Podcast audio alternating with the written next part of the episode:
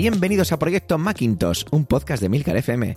Este es el capítulo 110 y hoy es 18 de enero de 2022.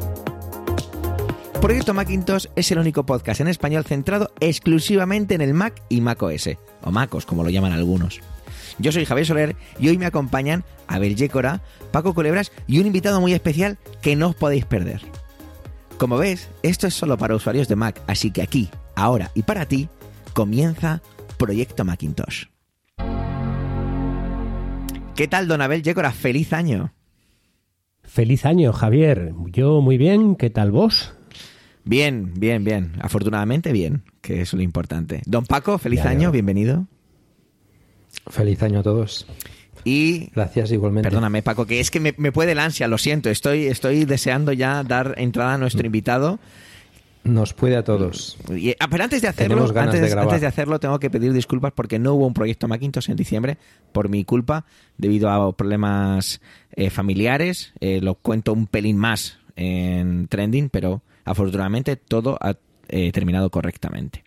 Así que bueno, ya damos la bienvenida con una gran ovación que voy a pedir a Paco y a Abel que me acompañen con vítores, gritos, aplausos a nuestro incombustible David Isasi. David Isasi, feliz año, bienvenido a nuestro proyecto Macintosh, a tu casa.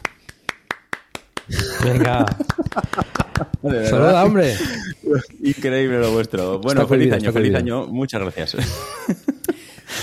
Vaya, vaya cuadrilla que estáis hechos. Bueno, bueno, David Isasi, para quien no lo conozca, es un podcaster, bueno, acaba de empezar, es un chico que acaba de empezar en todo esto del mundo de los podcasts y que hace una cosita muy chiquitita aquí en, la casa en Emilcar FM, que es Corriendo Nueva York. Y bueno, ya fuera la broma, eh, miembro activo de este proyecto Macintosh durante mucho tiempo, junto con, con Emilio, con Carlos Burges, y una persona que, que ha hecho muchísimo por el, por el podcasting en español, porque si no, recordar que los HomePod se vendían y ponían eh, reproduce perspectiva. Y esa perspectiva era nada más y nada menos que el podcast que hacía David Isasi. Hecha la presentación, David Isasi, ¿por qué te hemos invitado a Proyecto Macintosh? Desvela tus cartas.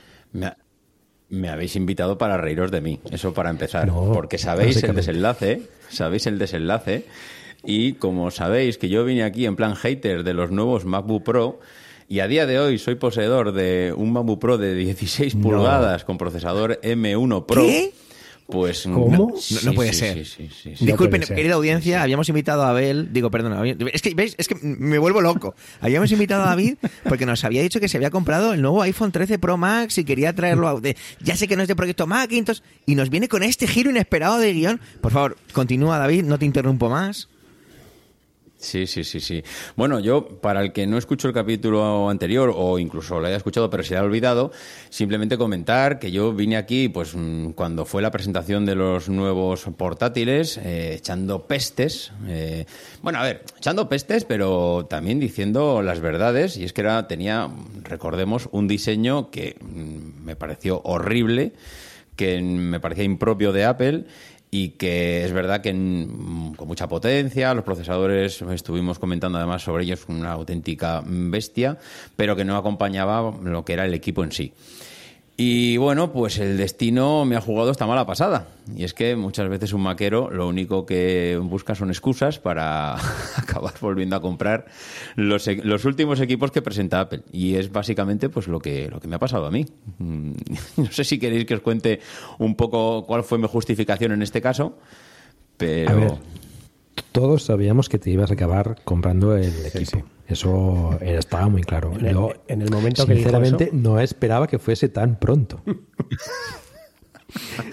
bueno, Creo que mis últimas palabras en aquel podcast creo que fueron eh, no tengo excusa para comprármelo. Y además creo que lo comenté contigo, Paco, que decía tengo un MacBook Pro de 15 pulgadas del 2018, si no me falla la memoria, que eh, tiene mm, el teclado, la última versión del teclado mariposa, porque lo he tenido que cambiar, eh, que además me han cambiado la batería y tengo, vamos, batería nueva, me ha costado 800 euros. Estoy viendo aquí que me hacéis señales. Y es un, vamos, era un equipo prácticamente a estrenar. Un teclado nuevo con la batería nueva, eh, vamos, un procesador i9, un Intel i9 que era una bestia con seis núcleos, bueno, Una pasada de equipo, con lo cual yo es que no, no encontraba excusa para, para comprarme este nuevo MacBook Pro. Pero, pero, pero, pero, mm, pues llegan las Navidades y eh, tienes hijos a los que debes nutrir de equipos informáticos. Y La excusa de siempre, vamos. Correcto, correcto. Que, Entonces, usa- que usamos todos, todos ya dicho. bueno, Yo sé, como no tengo sé, hijos, digo no directamente quiero- que es para que lo herede tampoco. mi mujer o para dárselo a mi hermana, ¿no? Pues eh, no, pensé, dije, mira, qué mejor regalo que ahora la cría que está en época de utilizar mm, pues un ordenador ya. Bueno, ya tenía un MacBook Air de, pues yo creo que tiene cuatro o cinco años, yo creo que puede tener. Y la verdad es que la última vez que fui a actualizárselo, porque claro, en mi casa la gente pasa de actualizar los equipos, o sea, es tengo que estar yo detrás de, de- de todo el mundo en plan, actualízalo, mira a ver si tienes una actualización, mm, no lo dejes, que no sé qué, y luego pasan seis meses y vas por ahí y ahí no ha actualizado nadie nada. Entonces, eh, la última vez que llegó la actualización del último sistema operativo, fui a actualizarlo y no me dejaba. No me dejaba porque el disco duro decía que no tenía espacio suficiente. Es verdad que el- aquella vez creo que compramos el ordenador con un disco duro más modesto que había y no recuerdo, pero no sé, eran 125 gigas, mm, vamos, el MacBook Air más pelado que pudimos comprar en aquel momento. Y, bueno, pues mm, no podían actualizarlo, tuve que estar borrando pues toda la basura que encontré por ahí, hice todo lo que pude y aun haciendo todo lo que pude, pues me costó muchísimo. Y en ese momento dije, ostras, esto se le está empezando a quedar pequeño. Es verdad que vamos, ahí tenía ordenador de sobra, o sea, no era necesario heredar ningún portátil para seguir, era simplemente cuestión de limpieza o de más limpieza y, y ya está, o de empezar a pasar eh, archivos a un disco duro externo o subirlos a la nube, etcétera. Pero bueno, el caso es que al final, pues eh, nada, pensé en esto, digo, mira, el ordenador para la cría mm, y yo pues cojo esta última versión, que la verdad es que he de reconocer que me apetecía mucho por la pantalla. Ya sabéis que yo llevo ya varios años intentando comprar el, portátil que con la pantalla más grande que me ofrezca Apple. Ya cuando Emilio se compró el de 16 pulgadas, ya me dejó con el morro torcido. Ya estuve ahí, ña, ña, ña, que lástima no poder llegar a eso. Pero en aquel momento, pues si ahora no era excusa con un portátil de cuatro años, imaginaros cuando se lo compró Emilio, que, que puede tener el ordenador de Emilio. ¿Dos? ¿Tres años ya? El mío estaba casi nuevo. Entonces, pues claro, en ese momento era impensable cambiarlo. Ahora ya, pues con un portátil de 3-4 años, eh, con el de la cría, el crío no tenía portátil, bueno, hemos hecho aquí la cuadratura del círculo en casa, buscar la manera de justificarlo. Y entonces, pues bueno, hemos hecho un salto todos. Yo he cogido el nuevo, la cría ha cogido el MacBook Pro de 15 y el MacBook Air lo ha cogido el, el pequeño mío que no tenía portátil. El año que viene empieza el instituto y bueno, pues una manera también de, que él tenga su propio portátil. Así que bueno, mmm, así he llegado a, a este ordenador. Mm, no sé cómo veis la excusa. ¿Lo, lo veis bien? Bueno, o no? Tuviste, sí, pe- mm, mm, permíteme, Javier. Eh, en el capítulo anterior mm, te quejaste o, o- o, bueno, dijiste que el, el aspecto ¿no? Dos, no, no, no acompañaba a un equipo de esta categoría, etcétera, ¿no? O sea, eh, el aspecto claramente no te gustaba nada. ¿Tuviste ocasión de verlo antes de pedirlo? Y te cambió la opinión, porque si, te, si, te- si lo recuerdas, te comenté seguramente que nos pasa esto mucho con Apple. Eh, una cosa es lo que ves por eh, la pantalla en la web, pero después cuando lo ves en vivo mm, cambia. Yo tuve ocasión de verlo en el Apple Store y a mí, y a mí me pareció, no te voy a decir el portal más bonito del mundo, sigo pensando que el modelo anterior era más bonito eh, eh, en el diseño, pero no era feo para nada. ¿Lo vistes en el Apple Store de la maquinista, puede ser? Sí. Mm. Vale, yo es que estuve en Pasete Gracia y porque fuimos un día a Barcelona y dije, "Va, pues voy a entrar y con la excusa de que siempre te gusta entrar al Apple Store, digo, pues aprovecho y los veo en vivo y en directo. Ojo que ya lo había pedido, ¿eh? O sea, estaba viendo algo que, a ver, lo podía cancelar. ¿eh? Si llego a ver, decir, ostras, esto es un dolor mm, de testículos muy fuerte y no, no voy a poder soportarlo durante mucho tiempo, pues eh, lo cancelo. Porque es que me dieron un mes un mes desde el pedido hasta que llegó. Yo creo que es el equipo informático que más tarde me ha llegado de, de Apple. Una pasada. Se me hizo el mes eterno.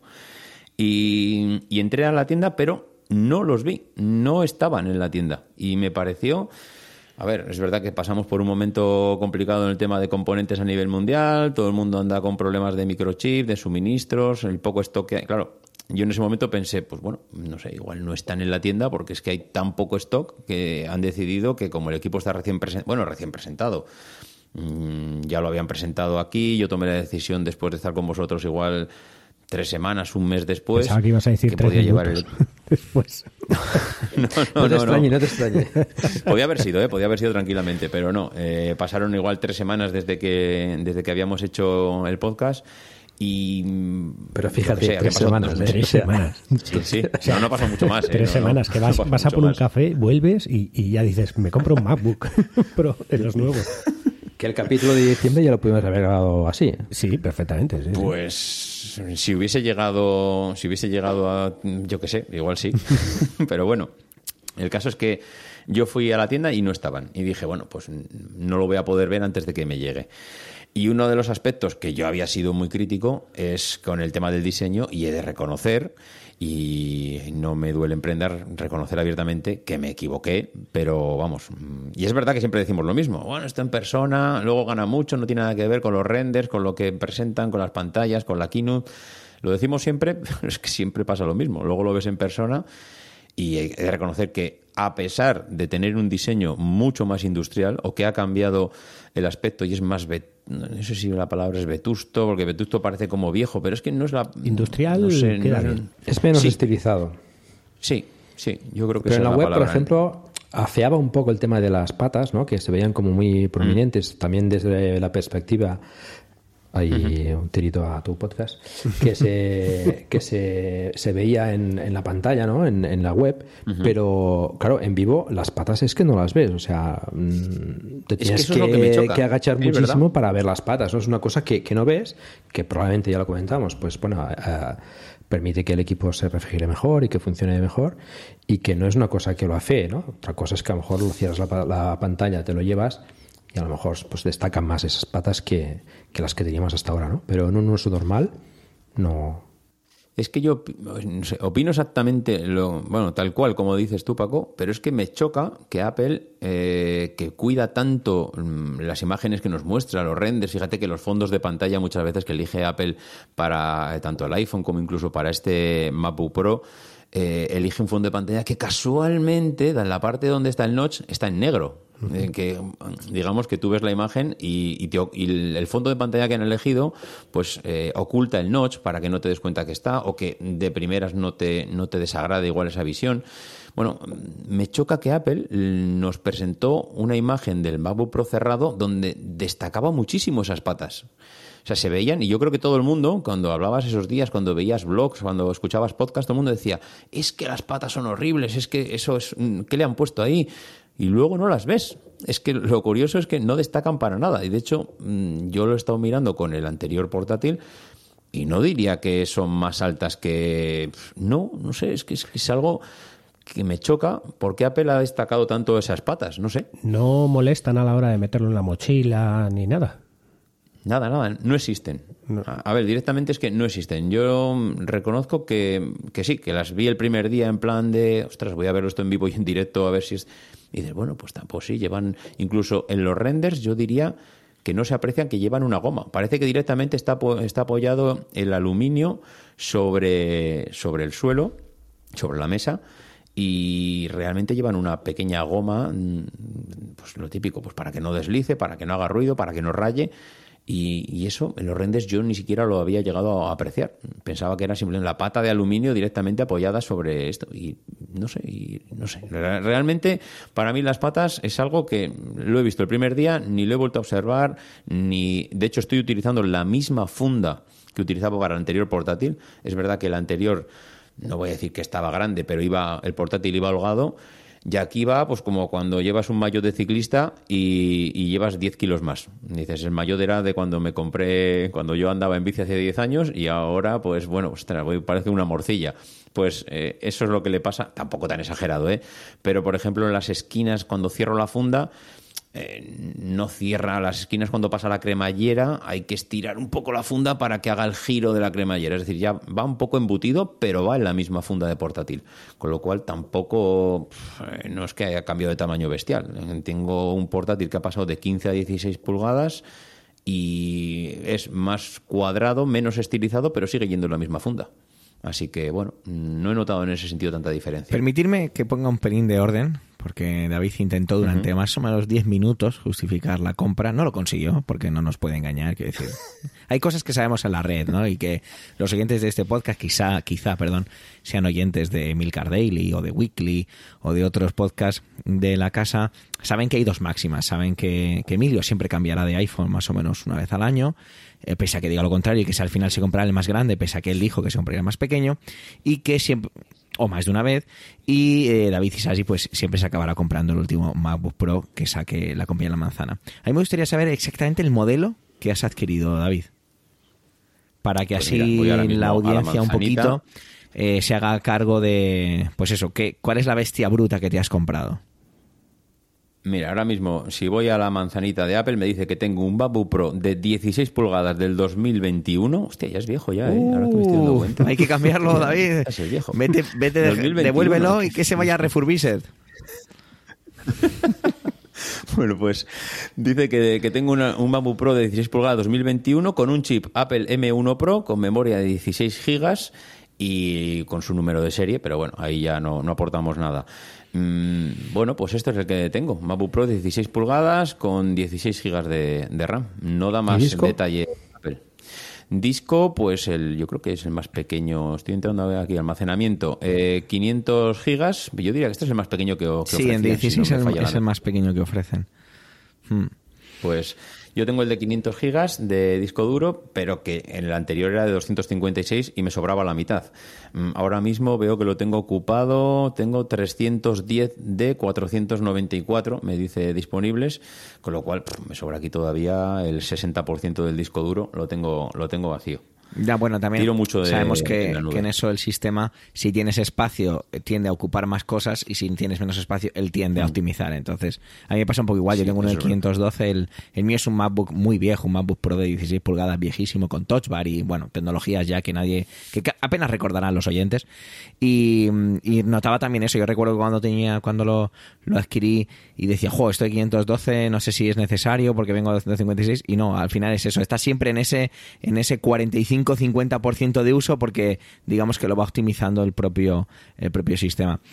Eh, tú eras un usuario, porque no recuerdo, escuché el anterior eh, capítulo, pero no recuerdo exactamente tu posición en cuanto a la touch bar. ¿La has echado de menos?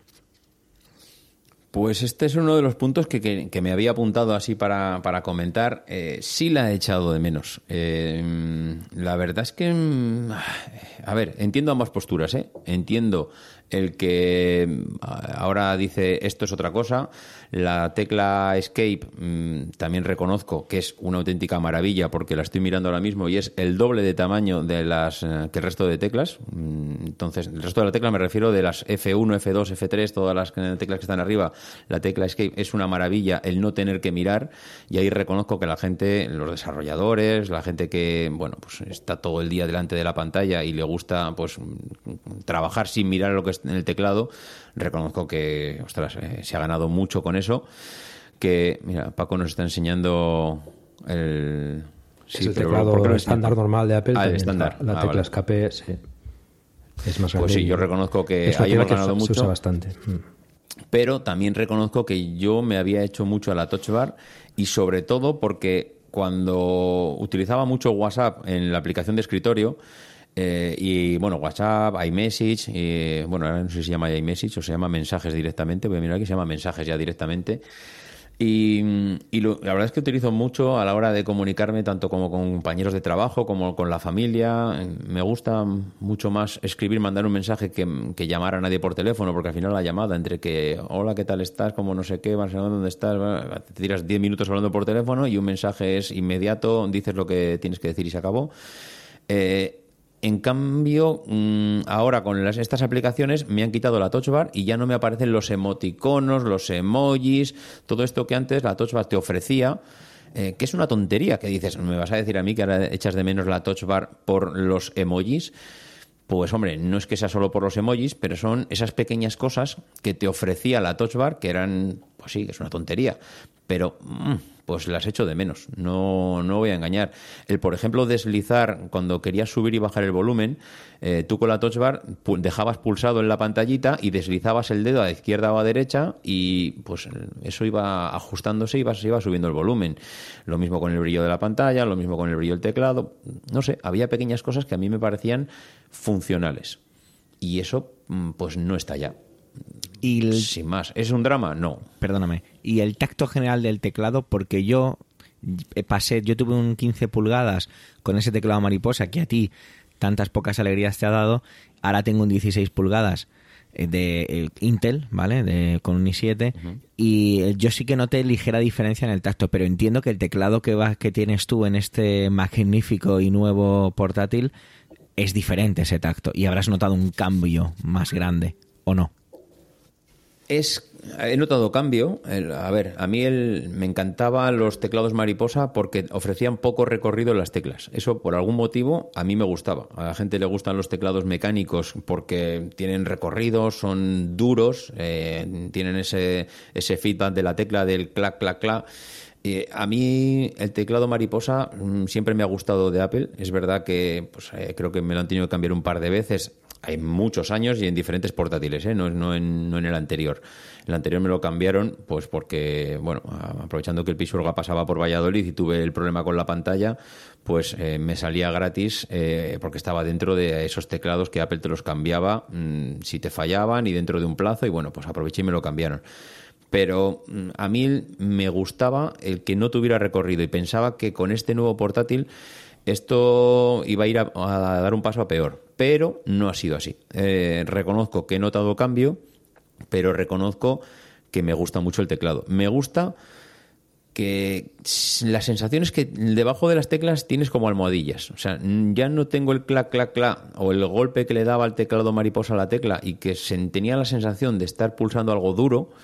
Y ahora tengo la sensación de que tengo el teclado encima de las nubes. Es como si tuviera eh, cojines debajo de las teclas, mm, mucho más blandito, pero me gusta que tampoco tiene mucho recorrido. Es decir, no he perdido nada. Mm, Pensaba que iba a perder mucho en cuanto a sensaciones de teclado, pero, pero no he perdido lo que yo pensaba. Pero sí que es cierto que es diferente. Mm, Depende ya cada uno, porque esto ya son sensaciones.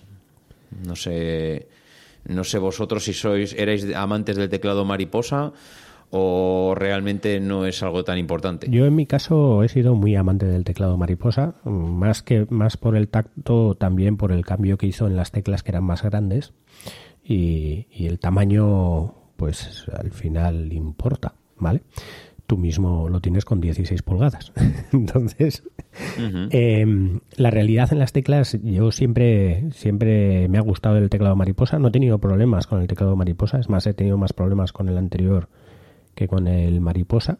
De teclas que se me saltaban y cosas así, en algún caso. Pero eh, con el mariposa no he tenido ningún problema. Y es más, ahora mismo tengo el, el MacBook que tengo, que es el MacBook Pro de, de con M1, el de el que salió el año pasado, y el teclado es el Mariposa 3, si no me equivoco, y funciona correctamente. No sé. eh, Yo sí que yo ahora estoy utilicé encantado, en ¿eh? el, en el, perdón, en el de 15 pulgadas, sí que noté, noté ese- esa tecnología, ¿no? Esa idea del teclado mariposa y no tuve ningún problema. Ese portátil lo tiene un compañero que, que se lo cedí amablemente y siempre le dije, oye, vas a tener que tener cuidado porque este teclado a veces hay a usuarios que les ha dado problemas. Él hace un uso intensivo del teclado, escribe muchísimo. Eh, dice que es cierto que notó y que no le gustaba, pero le costó un poco acostumbrarse. Y de, vez, y de vez en cuando le pregunté, oye, ¿qué tal? Y en principio siempre me dice, no, no, fenomenal, el teclado no, no me está dando ningún problema. Entonces, oye, suerte, es un equipo que ya tiene un tiempo y él está encantadísimo, enamorado de su portátil y lo único que va notando es un poco el tema de la batería, pero que en cuanto al teclado, enamorado, ¿eh? Una de las cosas que le podían haber incorporado, hablando de teclas, y es que como le han puesto, bueno, le han puesto, esto ya estaba, eh, el Touch ID eh, está en la, en la barra, antes estaba en la barra, ahora está es una tecla más, pero no se retroilumina. Mm, y ahora se, cuando, por ejemplo, estás a oscuras y tienes el teclado retroiluminado, eh, igual vas a meter una contraseña o vas a hacer, yo qué sé, un, un pago a través de, del ordenador te dice pon el dedo, pero claro, tienes todo el teclado iluminado, o bueno, iluminado, a ver, que tampoco es que esto sea una central nuclear, pero bueno, tienes las teclas iluminadas, pero la tecla del Touch ID mm, no, no existe, está totalmente oscura, es negra. Bueno, tranquilo, que como dentro de poco van a sacar una actualización de equipo, te compras el nuevo y ya está. Eso es. Pues es una buena excusa, no me dirás tú a mí que no. Por eso no te preocupes, que es posiblemente una de las excusas que pondrá Apple de una, un gran paso en la innovación de este equipo es que retroiluminamos el Touch ID. Que tiene un halo, eh, guiño, guiño, eh, David. Yo, em, David, yo, quería preguntarte sobre el notch, o sea, sobre el, sí, el, el notch, ¿vale? Eh, eh, vi y me quedé muy sorprendido de cómo, de cómo solo funciona, que no sé si es así, pero solo funcionaba cuando, cuando tienes el escritorio en sí, con la barra, porque cuando pones pantallas completas lo rellena con una barra, con una banda negra, ¿vale? Y pone la aplicación a pantalla completa por debajo. Aunque he visto también que hay algún hack para, para poder utilizar eh, el pantalla completa, ese trozo que se queda negro en sí cuando haces pantallas a pantalla completa. Eh, también había muchos, mucha gente eh, que decía que con los iconos que tenemos en la barra pues se van a meter debajo del notch y, ¿Tú cómo lo has visto, el notch? Perdón, notch. Que no sale la palabra. Eh, la primera frase que yo siempre digo cuando me pregunta por el notch ahora es, ¿pero lleva notch?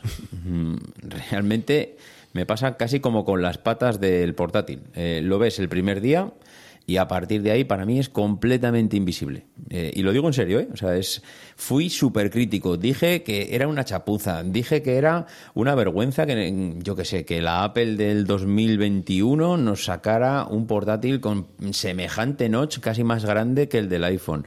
Eh, que no fuera más estilizado, que no fuera más bonito. Bueno, pues ahora mismo me puedo comer mis palabras con un, poquito de pan y un poquito de salsa porque eh, la verdad, invisible completamente. Eh, no sé si que te, que te centras en la pantalla, lo que estás haciendo. Es verdad que eh, arriba, yo creo que es tan grande la barra de arriba que a pesar de que yo, por ejemplo, tengo muchos iconos, pues no sé, no, no, no, no he hecho en falta, ni, ha desaparecido ninguno porque no hay más espacio, ni se han comprimido.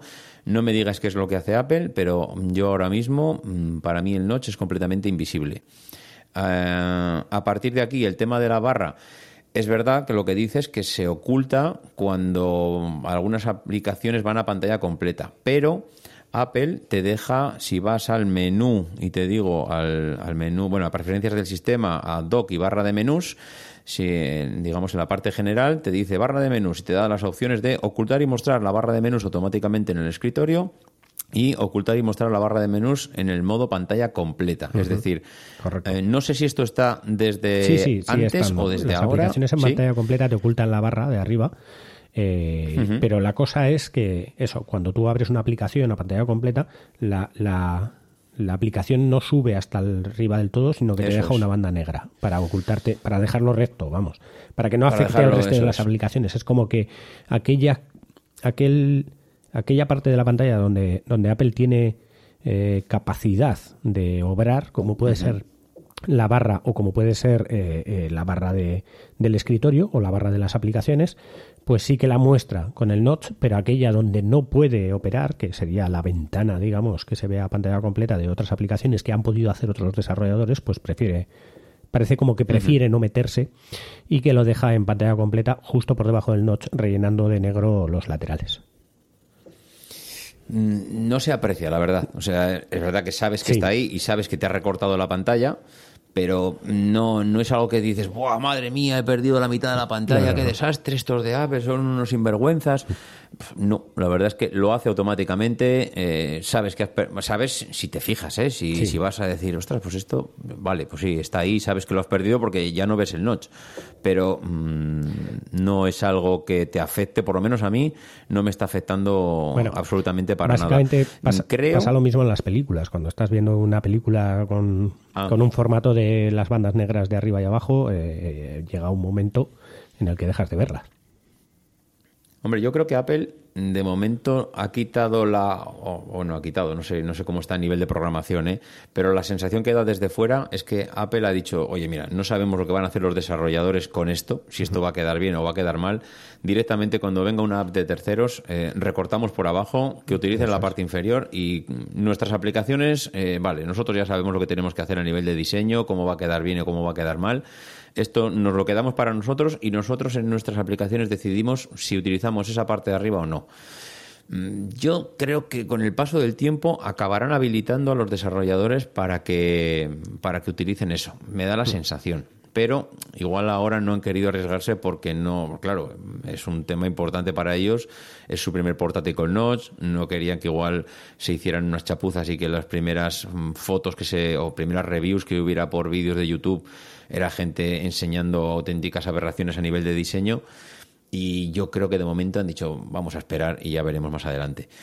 Pero bueno, sí, lo recortan, pero sin más. No es, la pantalla es tan grande a nivel de portátil que no es algo que, eches en falta ese trocito de arriba. de hecho, antes no estaba. ¿eh? Eh, no sé si Javier y Abel han tenido ocasión de verlo en persona. No. Yo, lo, como he comentado, lo, tuve, lo vi en la maquinista, tanto el de 14 como el 16. Y lo que más destacaría de, este portátil es la pantalla. La pantalla se ve espectacular, es una pasada. Se ve fantásticamente bien. En el de 14 se ve muy bien y en el de 16 ya ni te explico. Es lo que más destacaría yo de lo que de lo que estuve viendo el diseño, pues bueno, lo que ya lo hemos comentado, pero eh, la, la calidad de la pantalla me pareció extraordinaria. Lo es, la verdad es que es una de las cosas increíbles que dices, qué barbaridad. Se nota mucho cuando haces scroll. Cuando haces scroll en la pantalla, el que, a ver, es que claro, parece como que antes veníamos de, calculadoras Casio que eran una auténtica aberración en cuanto a resolución, que ya venimos, ya venimos de, de buenos portátiles y de cosas que están, que son muy decentes. Pero hay que reconocer que la calidad de esta pantalla es alucinante y la velocidad de refresco que tiene y además que se va adaptando es, vamos, brutal. Ya te digo que yo lo noto mucho en el scroll. Eh, utilizo mucho Citrix eh, por temas de trabajo y no sé, no sé, no sé, no, sé cómo antes no notaba eh, el cómo se ve la pantalla ahora a nivel de movimiento de, pues, del cursor, de las teclas, del, scroll en pantalla. No sé, me parece una pasada, me parece una pasada la pantalla de ahora.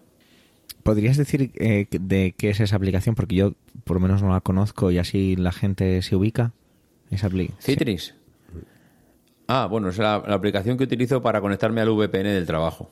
Es, eh, nos podemos conectar a través de escritorio remoto y, bueno, es una gran ventaja porque al final utilices el sistema operativo que utilices, Windows, eh, Mac, Linux, el que sea, tú te conectas a la VPN y al final lo que estás es conectándote en remoto a tu ordenador, a tu escritorio y yo lo utilizo mucho. Es verdad que en, mi trabajo el 99,9 de los ordenadores que se conectan son, son PCs, son ordenadores con Windows.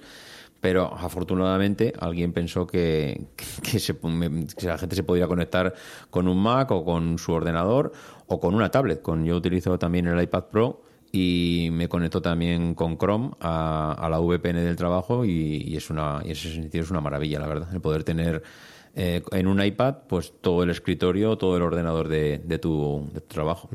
Básicamente Citrix es un entorno de infraestructura de escritorios virtuales, de, sesiones de escritorio virtual, en la que montas sistemas operativos y te los ofrece a través de una aplicación cliente. Es como un, bueno, es el VDI que se llama. Entonces, lo bueno de eso es que los eh, administradores de sistemas no se preocupan por el cliente, no se preocupan por mantener cientos de ordenadores de, una gran empresa, sino que solo se preocupan por mantener el gran servidor. Y los clientes, como es una aplicación, pues da igual lo que tengan.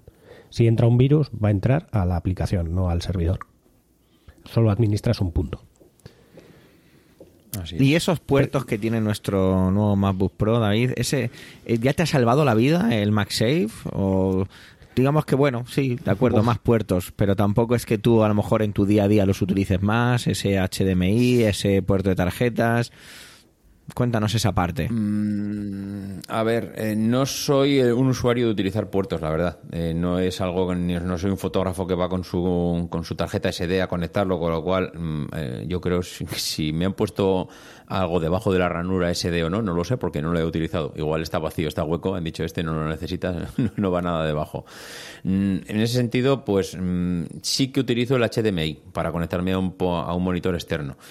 Eso ya lo he utilizado y es una gozada el no tener que utilizar un, dongle, un alargador, un adaptador, llámalo como quieras. Eh, pues está muy bien. Eh, a ver, es vital. Tampoco. No, no es vital. Es cómodo. Es- hay que reconocer que es cómodo, que el que se va. Es práctico, sí. Te vas mm, de viaje y no te- mira, pues me llevo un cacharrito menos o si me lo he dejado no tengo que estar ahora buscándome la vida porque estoy en un hotel y me quiero conectar a la pantalla del monitor del hotel o yo qué sé, o me voy a una presentación que quieres hacer por trabajo y hay que estar buscando un adaptador porque yo qué sé, por lo que sea. Hombre, es cómodo, hay que reconocer que está muy bien. El MagSafe Mm, jo, mira que fui crítico con el MagSafe cuando lo presentaron, ¿eh? Mm, buah, madre mía, es que me estoy acordando de mm, todo lo que Es que te metiste Pobre- con todo, pobre vamos. chiquillo. con Me todo. parece que no te me gustó con nada. me metí con todo, Sí, pero sí. es que con el MagSafe especialmente, Sí, sí. porque, a ver, le dije, y en eso tampoco puedo decir que cambió de idea. Me hubiese gustado algo más innovador. Eh, ahora lo utilizo, primero porque cargo con el MagSafe y está muy bien, y hay que reconocer que volver a esa tecnología pues es una maravilla, el que si tienes un tirón del cable pues no, no se cae el ordenador. Hemos ganado en que tiene un icon, un puntito LED, tiene un LED de colores, eh, de, bueno, de colores, de dos colores, de, o verde si está cargado al completo, o eh, naranja si está cargando, con lo cual algo hemos ganado. Es algo que yo echaba en falta de Apple en los últimos años. Nos estaba quitando información de los portátiles. Antes teníamos, mm, si os acordáis de los antiguos MacBook iniciales de aluminio, tú tenías en el lateral un, un listado de creo que eran tres o cuatro LEDs en el lateral que te iba diciendo el nivel de carga de la batería. Y si lo pulsabas, porque tenía un botón también en aluminio, tú pulsabas y te decía, ostras, eso es una, maravilla. Eso lo, lo perdimos en su día y ahora, pues hombre, no tenemos lo mismo, pero mm, tenemos ese puntito que está en el, en el conector MagSafe que te dice si tú lo has dejado enchufado, eh, pasas cerca y ya solo de un vistazo ya te dice si está cargado al completo o no. Mm, ¿Es una maravilla? Pues hombre, joder, seguramente no con esto no llegaremos a Marte. Pero, bueno, te, da más información. Me hubiese gustado algo más innovador en cuanto al conector, porque el, o sea, el conector, el sistema, el sistema de conexión imantado con los cuatro puntitos o los tres puntitos que lleva, es el mismo que había en su día. Es verdad que ahora es más alargado, en su día no era tan, tan alargado, pero ahora es así. Entonces, no hemos innovado mucho con todo lo que tenemos de tecnología de los iPhones y los AirPods y todo, bueno, y no sé, todo lo que se conecta eh, por, MagSafe, por MagSafe hoy en día en Apple, pues em, no hay nada de eso. No sé, yo pensaba que igual, ya que nos habían puesto esas cuatro patas, pues esas cuatro patas, una, eh, si se apoyaba sobre una superficie, pues igual a través de esas patas subía la energía. No sé, esperaba algo más de innovación. Eh, pero vamos, mm, he de reconocer que mm, exageré mis críticas porque eh, está bien, está muy bien volver a esa tecnología y oye, si el día de mañana la pueden mejorar, pues mejor. ¿Has probado a conectar el cargador del MacBook Pro de 15 a través de los puertos e interfaz USB-C? Por curiosidad. No, mira. No, no, no, no. La verdad es que ahora que lo dices, Es que a mí me ha pasado, esta Mm, Navidad he estado trabajando mucho con mi MacBook Pro de 16 eh, y 7 y con su cargador original, haciendo un trabajo intensivo en Final Cut y perdía carga conectado a la corriente. Se lo comentaba el otro día que carga. sí, sí, no, no llegaba, no solo no cargaba y no solo no mantenía, sino que perdía, no sé a qué temperatura o los pobres, el pobre procesador y el- la, la tarjeta gráfica trabajando, pero y eso me enlaza con la pregunta que te quería hacer de ¿has conseguido sacarle un poquito los colores al Mac? O no por tu trabajo o porque incluso tu trabajo haciendo, exprimiendo, no has conseguido porque este procesador es capaz de eso y de mucho más. Bueno, pues os cuento a, nivel de datos eh, lo que he ido observando en la aplicación esta de iStat Menus. El tema es que en los últimos 30 días saco el histórico del tanto por ciento de uso de, la, de los procesadores o del procesador de, de Apple y me dice que lo máximo que lo he utilizado es el 30% de su potencia. Eso en los últimos 30 días. Esto es, mm, eh, puede ser un poco engañoso y explico por qué. Porque te deja la aplicación seleccionar eh, cuatro periodos, eh, te deja las últimas 24 horas, el último día, creo que hay otro, y luego el último es en los últimos 30 días. ¿Qué pasa? Si yo le digo que me enseñe las últimas 24 horas, me deja o me dice que ha habido un momento que lo he llevado al 70% de uso. Y es justo en el momento cuando al arrancar le he dicho que me abra, pues las he contado antes, han sido 16 aplicaciones. Es decir, eh, ha habido un pico mm, que ha sido 16, eh, abriendo 16 aplicaciones a la vez, bueno, a la vez, una detrás de la otra, eh, el procesador ha llegado al 70% de uso. Eso si le digo que me enseñe las últimas 24 horas.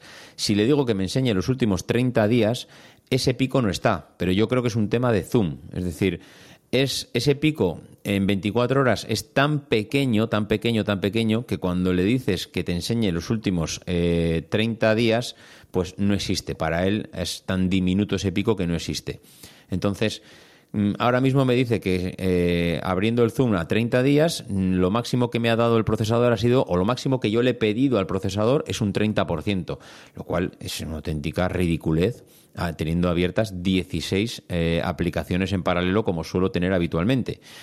Y, eh, y os digo una cosa, eso en el momento de abrirlas, que es, entiendo que es cuando las carga en memoria, las va abriendo una detrás de la otra. Si una vez que las tienes abiertas empiezas a usarlas, el tanto por ciento de uso del procesador es el 12%. Es decir, a pesar de tener 16 aplicaciones abiertas, si tú las vas usando de manera alternativa, pues bueno, claro, no puedes utilizar siete a la vez, porque no podemos utilizar siete cosas a la vez. Igual sí que es verdad que puedes utilizar pues la aplicación de música de fondo mientras estás utilizando algo en el Word, mientras estoy utilizando, pues estoy conectado a, la VPN del trabajo. Igual, pues igual hay cuatro o cinco que estás utilizando a la vez. Pero a pesar de estar utilizando cuatro o cinco a la vez y tener el resto de fondo, pues apenas me estoy utilizando el 12% del procesador. Con lo cual, imagínate la potencia que tiene el bicho. Y si ya, mm, y esto ya es rizar el rizo, eh, estás utilizando aplicaciones tipo el navegador Safari o el Word o estás leyendo el email, el uso del procesador me baja al 6% de uso. Con lo cual, ostras, es que esto, para sacarle los colores a este procesador, realmente yo creo que tienes que darle uso pues de tema ya, pues eso, vídeo, Final Cut y, yo creo que ni con fotos. O sea, yo creo que ahora mismo, por mucho diseñador y por mucha, em, no sé, resolución que tengan cualquier fotografía que le estés metiendo aquí, o le metes mucha caña a nivel de vídeo, o realmente el procesador está sobredimensionado. Eso quiere decir que mm, me he equivocado de equipo al comprarlo? Yo creo que no, yo creo que no, porque es que lo que yo quiero precisamente de eh, un uso de un portátil es eh, este. O sea, yo quiero trabajar en mi profesión, en mi trabajo, que a la vez tenga abiertas aplicaciones de productividad, aplicaciones de música, esté leyendo el, el, correo electrónico, esté navegando por la web, esté, bueno, que tenga todas esas cosas abiertas y que el procesador ni se despeine. Entonces, para mí eh, sería raro lo contrario, que yo estaría con esto y tendría el procesador al 95% y sacando humo y el portátil a tope y bueno, eso a mí no me gustaría. Entonces, para mí, un acierto completo el elegir un MacBook Pro con esta potencia. Mm, vamos, eh, pues porque lo cambiamos, pues porque son, soy un friki de, de Apple y de la tecnología pero con este procesador ahora mismo, pues, que puedes tirar 10 años, tranquilamente, tranquilamente, no, vamos, de potencia sobradísimo.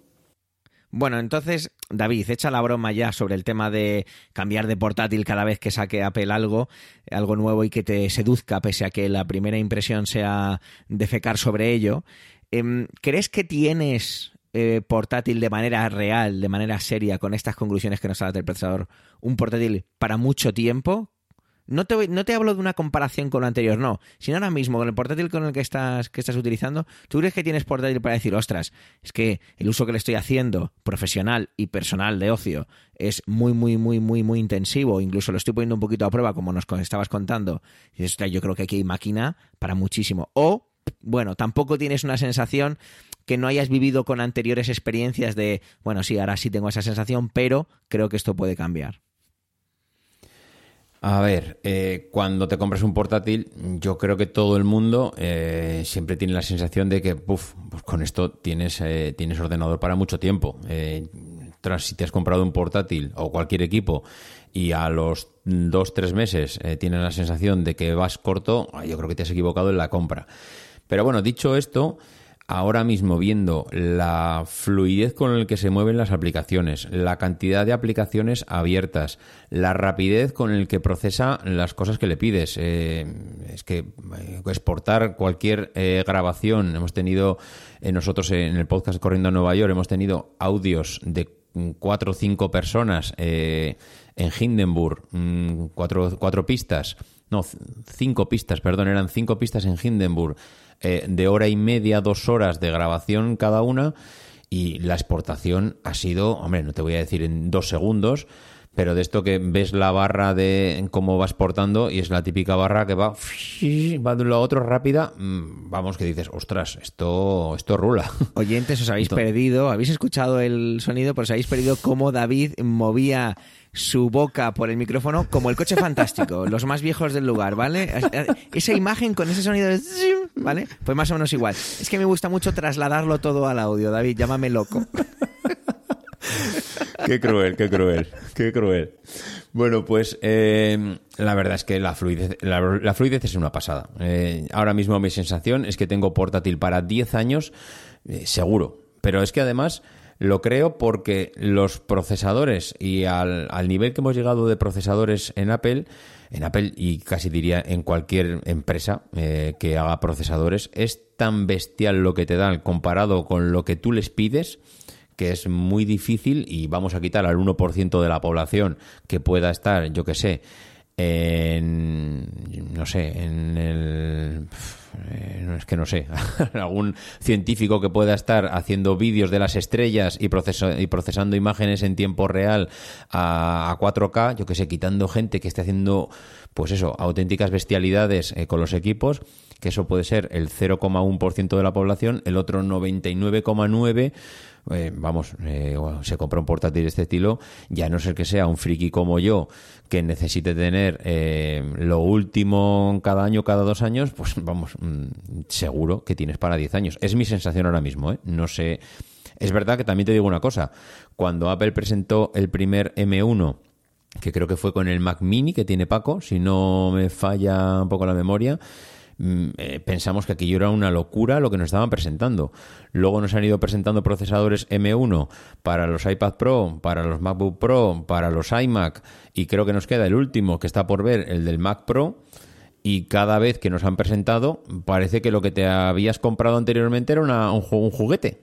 Y dices, ostras, no, lo bueno es ahora. Y luego pasan tres meses, te presentan algo nuevo y dices, no, no, este, este es el bueno, este es el bueno, este me lo compro. Y pasan los dos, tres meses y lo vuelven a dejar en pañales. Con lo cual, ¿Dónde acabará Apple? Pues yo creo que esto no acaba nunca. O te conformas tú mismo o, o tú me dirás.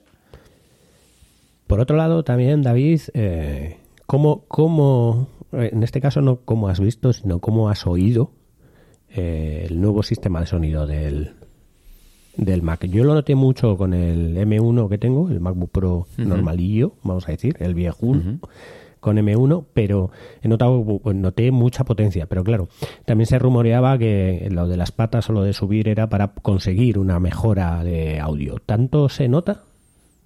No. Yo he de decir que si, si no es que te tengo que ser sincero ¿eh? y no es verdad que yo tengo el típico oído que no aprecio ni tonos graves ni agudos a ver sí aprecias pero eh, no es que digas, ostras, que soy un melómano y me gusta ponerme eh, música en Dolby Atmos, yo qué sé, no, no, reconocer que no me vale cualquier música, mm, aunque sea mala para escuchar, y entonces no aprecio la calidad de la música. A partir de aquí, eh, es verdad que tienen unos altavoces bestiales, es verdad que son mejores que lo anterior, pero es que sigue siendo un portátil. Entonces, comparado con lo que nos está ofreciendo Apple, con los HomePod, pues es que es difícil llegar a ese tipo de calidad a lo que ya nos estamos acostumbrando. Es verdad que es muy bueno lo que tenemos con el MacBook Pro, pero es que sigue siendo un portátil. Y ahora mm, Apple se ha metido en el tema de la música con los altavoces, con otros equipos, que cuando escuchas un HomePod mini, que por aquí lo habéis podido escuchar antes, dices, ostras, es que vaya música que, tenemos mm, en equipos muy pequeños. Y, aquí, pues sí, es buena, pero yo, por ejemplo, pues es que no escucho casi música con el MacBook Pro porque tenemos otros equipos para, para escuchar. Yo te quería preguntar, David, también sobre, lo has comentado un poco, ¿no? Sobre la, experiencia de uso del procesador y tal, comparado con el Intel anterior, que recordemos que tampoco era moco de pavo, es un Intel i9 con 16 GB, si no recuerdo mal también. Eh, que, ¿Has notado mucho cambio? Que, en principio parecería que no, que no se debiera, ¿no? Pero en, el uso, la fluidez, en, en, el calentamiento del equipo y los ventiladores, etcétera, ¿en eso has notado cambio? No excesivamente. Se nota cambio, se nota más fluidez, se nota más rapidez a la hora de ejecutar aplicaciones y a la hora, lo que decía antes, de, exportar un, podcast, por ejemplo, con muchas pistas, pues al otro le costaba un poco más y a este casi no le cuesta. Este prácticamente lo hace con una mano atada a la espalda y silbando. Mm, hombre, es que no quisiera ridiculizar tampoco al portátil anterior. Era un i9 con 6 núcleos. Eh, yo creo que es que, es que sí, sería injusto decir que aquello iba mal.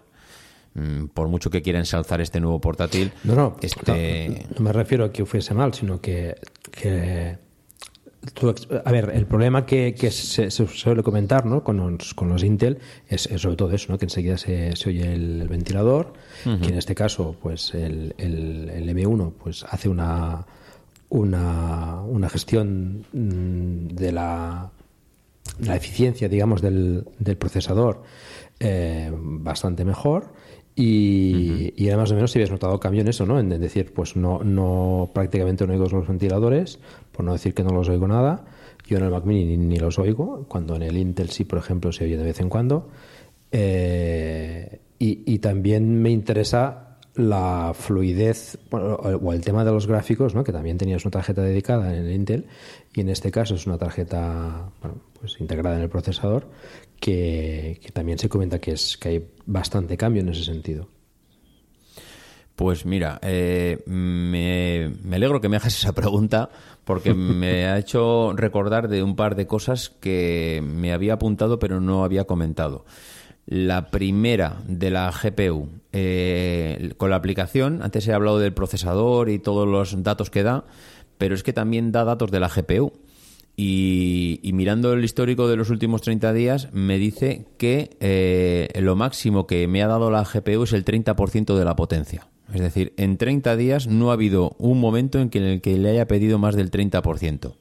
Esto pues es, puede ser lógico porque, claro, yo no, yo precisamente a nivel gráfico no es que esté utilizando el ordenador, no, no, no tengo ese uso pero sí que te dice un poco más o menos a, qué nivel. En 30 días, con un montón de aplicaciones, con eh, tengo aplicaciones de, trading y cosas así que, que, utilizo pues para ver cómo va el Bitcoin y cosas de ese estilo pues que, bueno, pues tiran de mucho gráfico y, y en ese sentido, pues no, no sé, ya veis, no, no me ha dado más del 30% de, de la potencia porque entiendo que entre lo que me da el, procesador y lo que me da la GPU, pues va sobradísimo.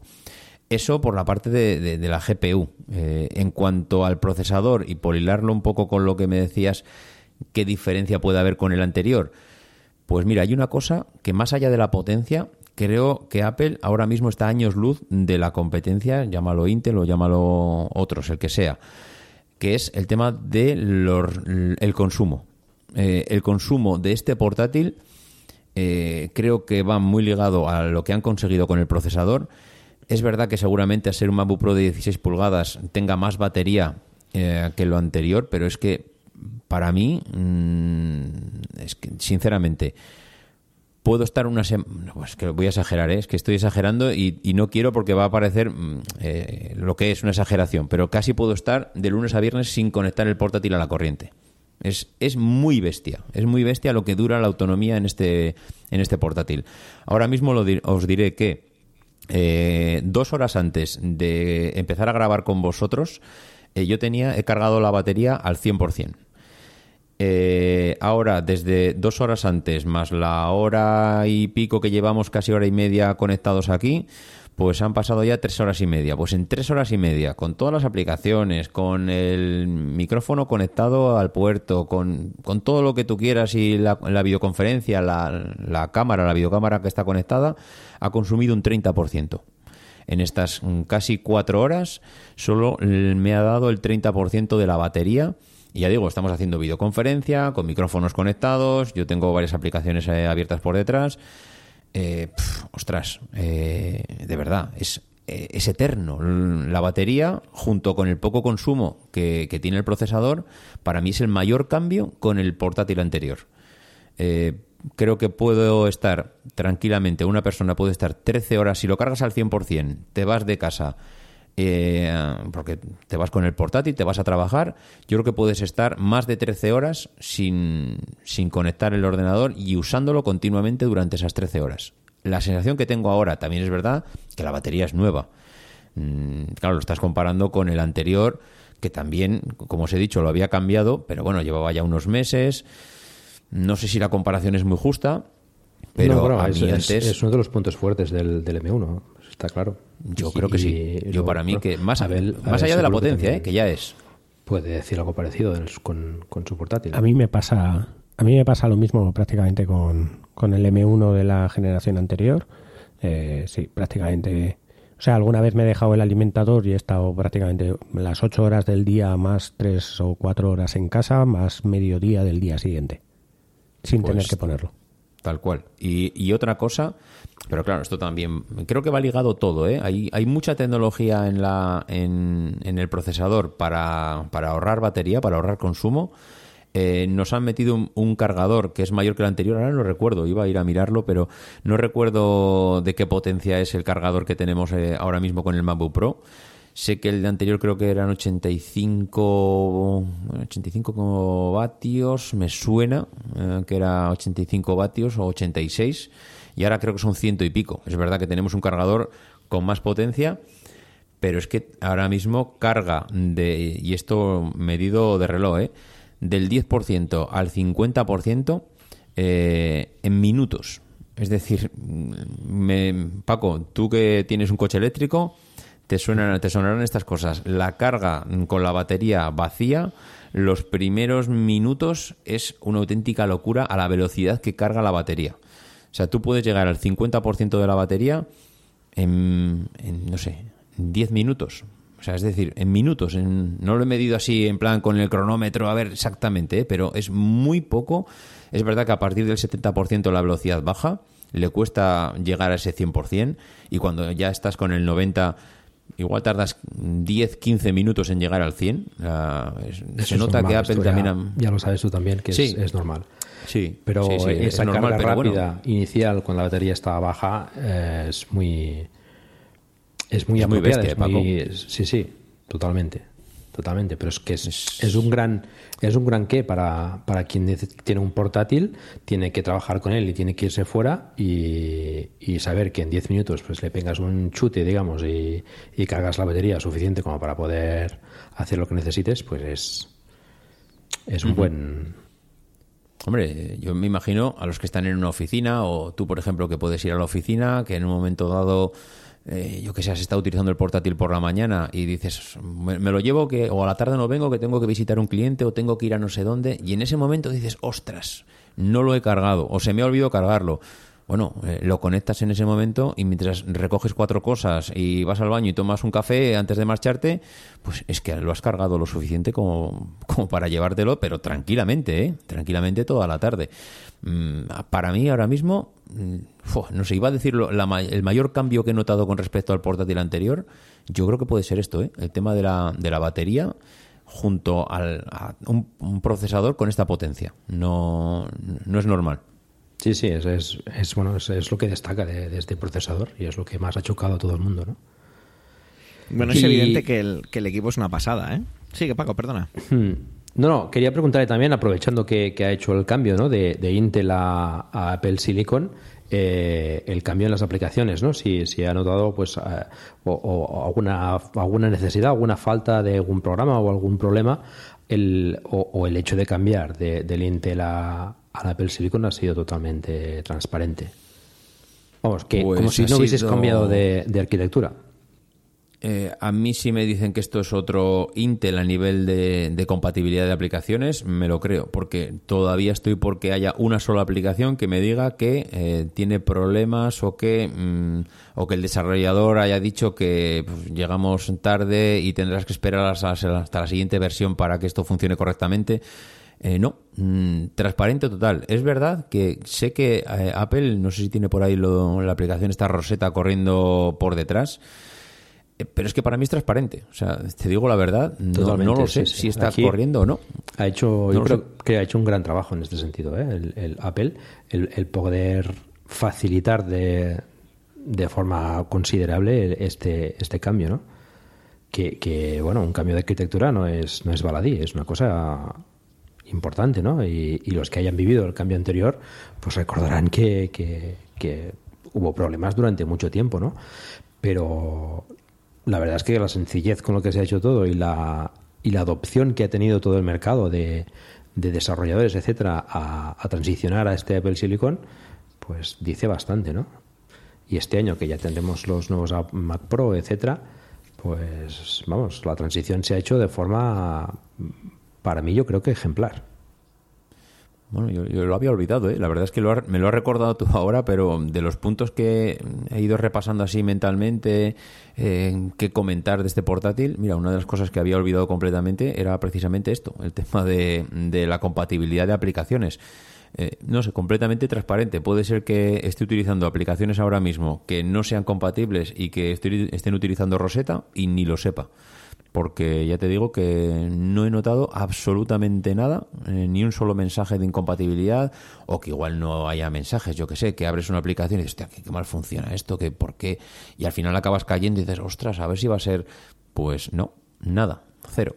Yo le decía más que pues nada sí, también por la tranquilidad ¿no? de quien nos esté escuchando, de que si se está planteando, pues decir, oye, que no sé si, no tengo muy claro ¿no? si, si pasar a un Apple Silicon que pueda tener problemas, bueno, pues que, que prácticamente no hay, ¿no? Solo en el caso de que necesite máquinas virtuales y aún así, pues bueno, hay, hay apaños que, que te pueden ayudar.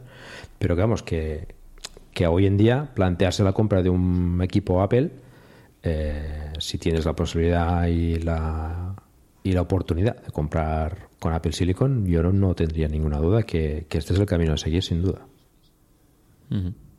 No, no, es- esto ha venido para quedarse y avanzar. No creo que, que sea de otra forma, la verdad. Hombre, yo estoy ahora con la, con la expectación de ver qué nos presentan esos Mac Pro. Eh, evidentemente ya son equipos que no son para nosotros, están destinados a otro nicho de, de mercado, porque yo no sabría qué hacer con un Mac Pro más allá de ocuparme sitio en, en, en casa. Pero en cuanto a procesador, claro, ¿qué, qué van a presentar allí? Si esto ya me parece una auténtica locura. Claro, yo tengo un M1 Pro. Mm, Ya no me quiero imaginar lo que hará un M1 Max. Eso tiene que ser ya, no sé si conocéis a alguien que se haya ido a ese procesador porque realmente lo, lo necesite, que, que el Pro se le pueda quedar corto. Yo lo que he visto en pero- algunos eh, que se han comprado los dos o que o que los han comprado, que vamos, que para, para sacarle el provecho al Max tienes que hacer lo que decías antes, ¿no? Cosas muy, muy intensas de gráficos, etcétera, ¿no? Si no, con el Pro, incluso sin el Pro, con el M1 normal, pues vas más que sobrado. Tú comparabas un poco el uso del procesador, yo he mirado el del Mac Mini y, y también mm, números parecidos. O sea que, que como procesador es más que suficiente para hacer los trabajos que, que se necesitan hoy en día, ¿no? Mm, Y se está comentando eso, que los MacBook Pros nuevos son equipos que van sobradísimos, ¿no?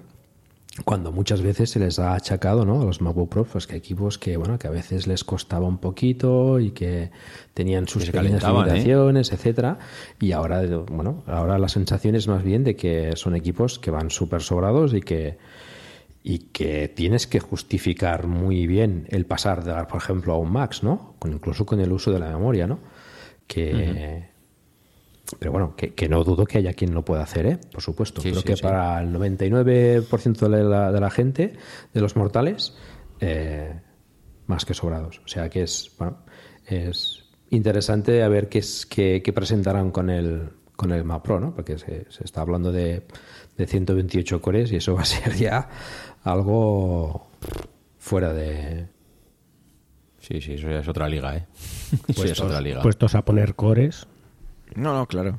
Sí. Mientras se pueda dividir entre 8, no hay problema. No hay problema, exactamente. Ese- ese- esos son todos los problemas del primer mundo. El Eso poder es. cargarlo a través de las patas. Es- esa es la, Sí. la idea. Bueno, yo creo que nos yo- ha quedado una tertulia muy interesante. Creo que Abel quería apuntillar algo más. Sí, sí, que David decía que no necesita un, un M1 Pro Max y aquí lo dejamos. A ver qué pasa en el próximo capítulo. Eso es lo que quería decir yo, te me has adelantado, Abel.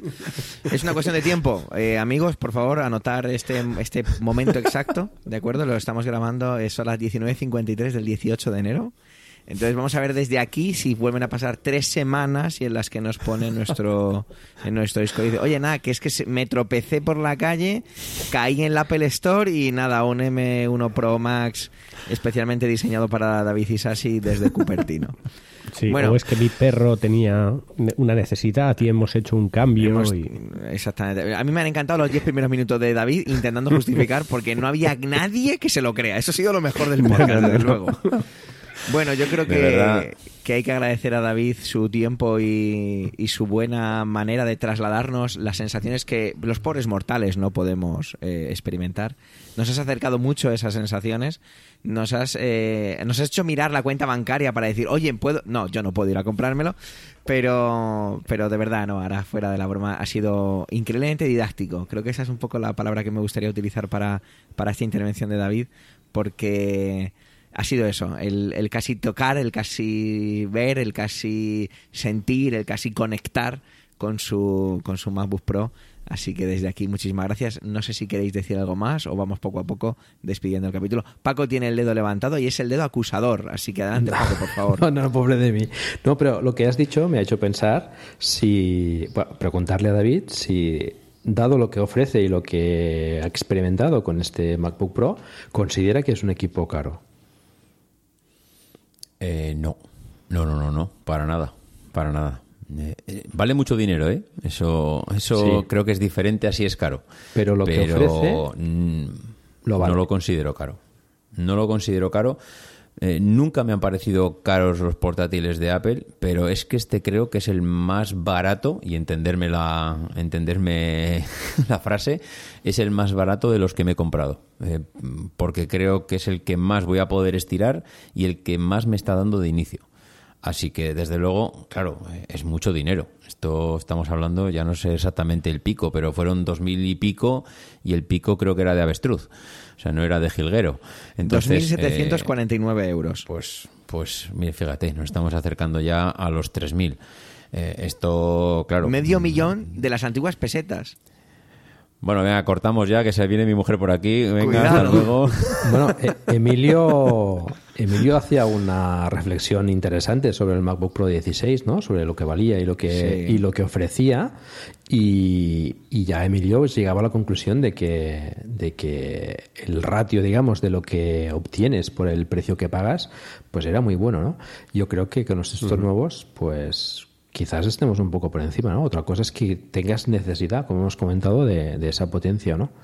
Pero que, Yo bueno, creo que, que- que queda una gama entre los MacBook Pros con el M1, por ejemplo, como el que tiene Abel, que va fantásticamente bien, a, a hasta un Pro Max, pues hay una gama interesante en la cual puedas encontrar tu, tu equipo ideal, ¿no? Y ahora a ver los MacBook Airs nuevos que vengan también.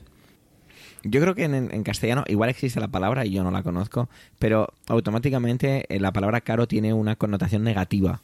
¿no? Por, eso, por eso yo entiendo lo, lo que decía David de barato. ¿no? Barato tiene una connotación positiva, porque entendemos que es algo barato y bueno, pero caro automáticamente en muchas ocasiones percibimos como caro igual a malo o sobreprecio. Quizá nos falta una palabra, quizá exista, ojalá sea así, y a lo mejor cualquiera de nuestros oyentes nos lo puede decir, una palabra que diga tiene un precio elevado, pero eh, no solo justificado, sino que lo pagas a gusto. Yo creo que era un poco lo que quería trasladar David al decir que era barato eh, el equipo, ¿no? Quizá nos falta esa palabra. Yo creo que es hora de, despedir a, David. Abel, por favor, dile a David qué es lo que piensas de, su intervención. No, lo digas, no lo digas. Y dale, dale caña porque no le hemos dado la suficiente para que así se vaya calentito a dormir. Bueno, David, solo comentarte, bueno, lo primero que gracias por venir a someterte a, semejante entrevista, ¿vale? Eh, bueno, discutimos mucho en el podcast anterior con el tema del nuevo Mac, en el que tú te metías con todo y nosotros decíamos que no estaba tan mal. Pues bueno, eh, ahora lo bueno es que nosotros seguimos diciendo que no estaba tan mal y tú dices que está mucho mejor. Así que que bueno, eh, eh, pues eso, eh, cambiar de opiniones de sabios y cambiar de opiniones de sabios, así que, que nada, te esperamos para otro próximo capítulo con los brazos abiertos. Pues eh, nada, yo, yo mm, vamos, eh, agradeceros infinito el que me hayáis, el que me hayáis invitado a venir. La verdad es que es una gozada venir, pero es que es una gozada mayor cuando vienes a hablar de un equipo nuevo, porque vienes con un juguete nuevo y tú quieres hablar de tu juguete, con lo cual habrá pocas ocasiones mejor para venir a, para venir al programa que está.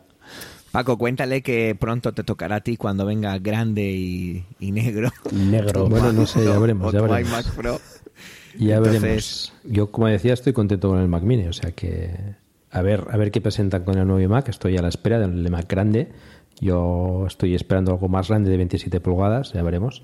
Y a lo mejor, pues mira, me quedo con el Mac Mini pues con una pantalla un poco, más grande.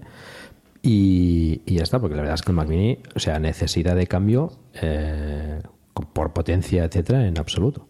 Pero bueno, a ver, a ver qué presentan. Es un placer tenerte aquí con nosotros, David, y grabar contigo, que ya he tenido el privilegio de hacerlo varias veces contigo y, nada, estás en tu casa, ya lo sabes. Yo solo para terminar, antes de que Abel ya... Uh, Javier, perdón, Abel. Antes de que Javier lo, despida, eh, solo quería cerrar con una última frase y es, Emilio, ¿qué se siente cuando tienes un portátil tan vetusto y antiguo como el tuyo? Un abrazo a todos. Qué ganas pues de decirlo. La verdad es que no hay muchas cosas que se puedan añadir. Me sumo una vez más agradeciendo a David. Me sumo también a agradecer a Paco y Abel acompañarnos. La verdad es que me siento entre titanes ahora mismo y para mí es increíblemente divertido y enriquecedor grabar con personas como, como vosotros. Y nada, esto es Proyecto Macintosh. Muchísimas gracias por escucharnos. Hasta la próxima. Aquí termina Proyecto Macintosh. Gracias por el tiempo que habéis dedicado a escucharnos. Tenéis nuestros medios de contacto en emilcar.fm barra Proyecto Macintosh, donde también esperamos vuestros comentarios. Mientras el próximo programa llega, recibe un afectuoso saludo de aquellos que hacemos este humilde podcast. On the back cover of their final issue was a photograph of an early morning country road, the kind you might find yourself hitchhiking on if you were so adventurous. Beneath it were the words Stay hungry, stay foolish. It was their farewell message as they signed off. Stay hungry, stay foolish. And I have always wished that for myself. And now, as you graduate to begin anew, I wish that for you. Stay hungry, stay foolish. Thank you all very much.